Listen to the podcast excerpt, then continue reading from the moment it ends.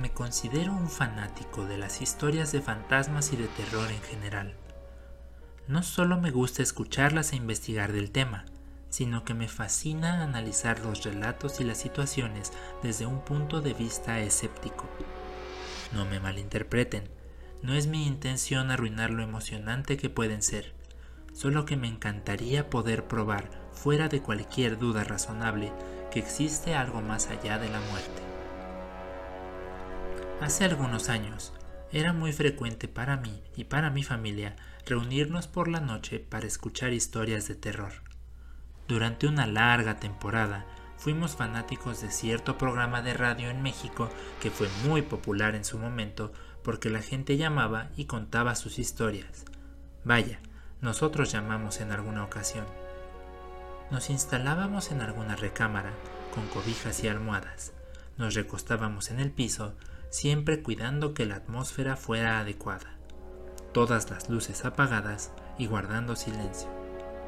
En muchísimas ocasiones, una vez terminado el programa, nos quedábamos platicando por horas de otras historias o de cualquier cosa. Todavía vivía con mis padres y con uno de mis hermanos cuando tuvimos una más de estas innumerables sesiones. Algo particular que tuvo esta fue que mi hermano mayor se instaló en el piso de mi recámara y decidimos que dormiría ahí. Servía a dos propósitos nuestra habitual convivencia y que mi mamá pasara la noche en la habitación de mi hermano. Esto a veces sucedía. Cuando alguno de mis padres se resfriaba, procuraban guardar una sana distancia. Con lo que hoy en 2021 vive el mundo, podría sonar muy lógico y natural. En ese entonces no lo era tanto. Sin embargo, en nuestra familia siempre hemos sido cuidadosos de la salud. Así pues, estábamos listos mi mamá en su habitación provisional y mi hermano y yo en mi recámara. Escuchamos las historias que tanto nos gustaban y como era de esperarse, nos quedamos platicando de cualquier cantidad de cosas durante horas. Deben haber sido cerca de las 2 de la mañana cuando decidimos parar e intentar dormir, pues había que despertarse temprano para nuestras obligaciones al siguiente día. No teníamos ni cinco minutos de haber guardado silencio y estar en proceso de dormir, cuando, de la calle, se escuchó un lamento que iba creciendo en intensidad. El lamento era un tanto angustiante. Era una voz claramente de mujer. No decía palabra alguna. Solo parecía estar en un dolor o sufrimiento intenso. Esto se prolongó por unos 30 o 45 segundos hasta que fue desvaneciéndose lentamente. Era sin duda el efecto de alguien que pasó justo frente a nuestra casa. Se detuvo un momento y posteriormente se siguió de frente. Yo me puse en estado de alerta.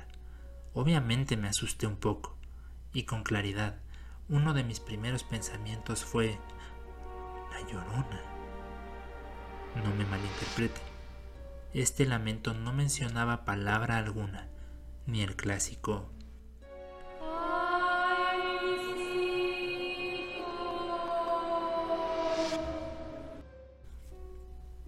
Ni mi hermano mayor, ni yo, hicimos movimiento alguno o pronunciamos palabra.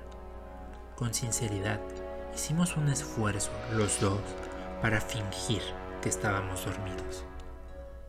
A la mañana siguiente, él y yo tuvimos una conversación. Inevitablemente me preguntó, Wey, ¿escuchaste ese ruido anoche? A lo que naturalmente respondí, sí, no mames, era la llorona. Él solo contestó con una especie de sonrisa nerviosa.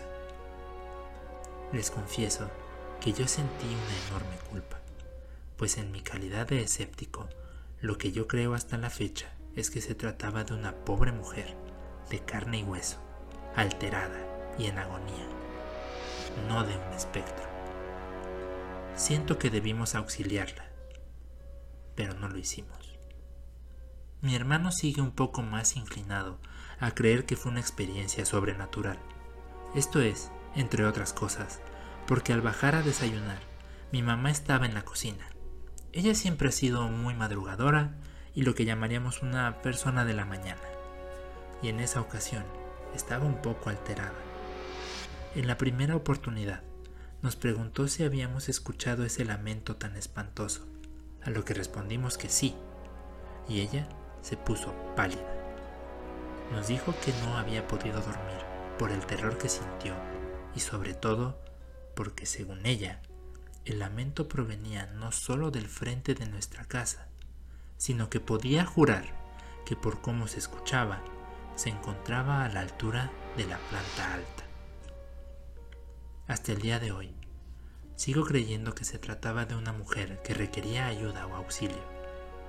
Debo admitir que tampoco tuve el valor en ese momento de verificarlo. A veces el instinto es más fuerte que la razón.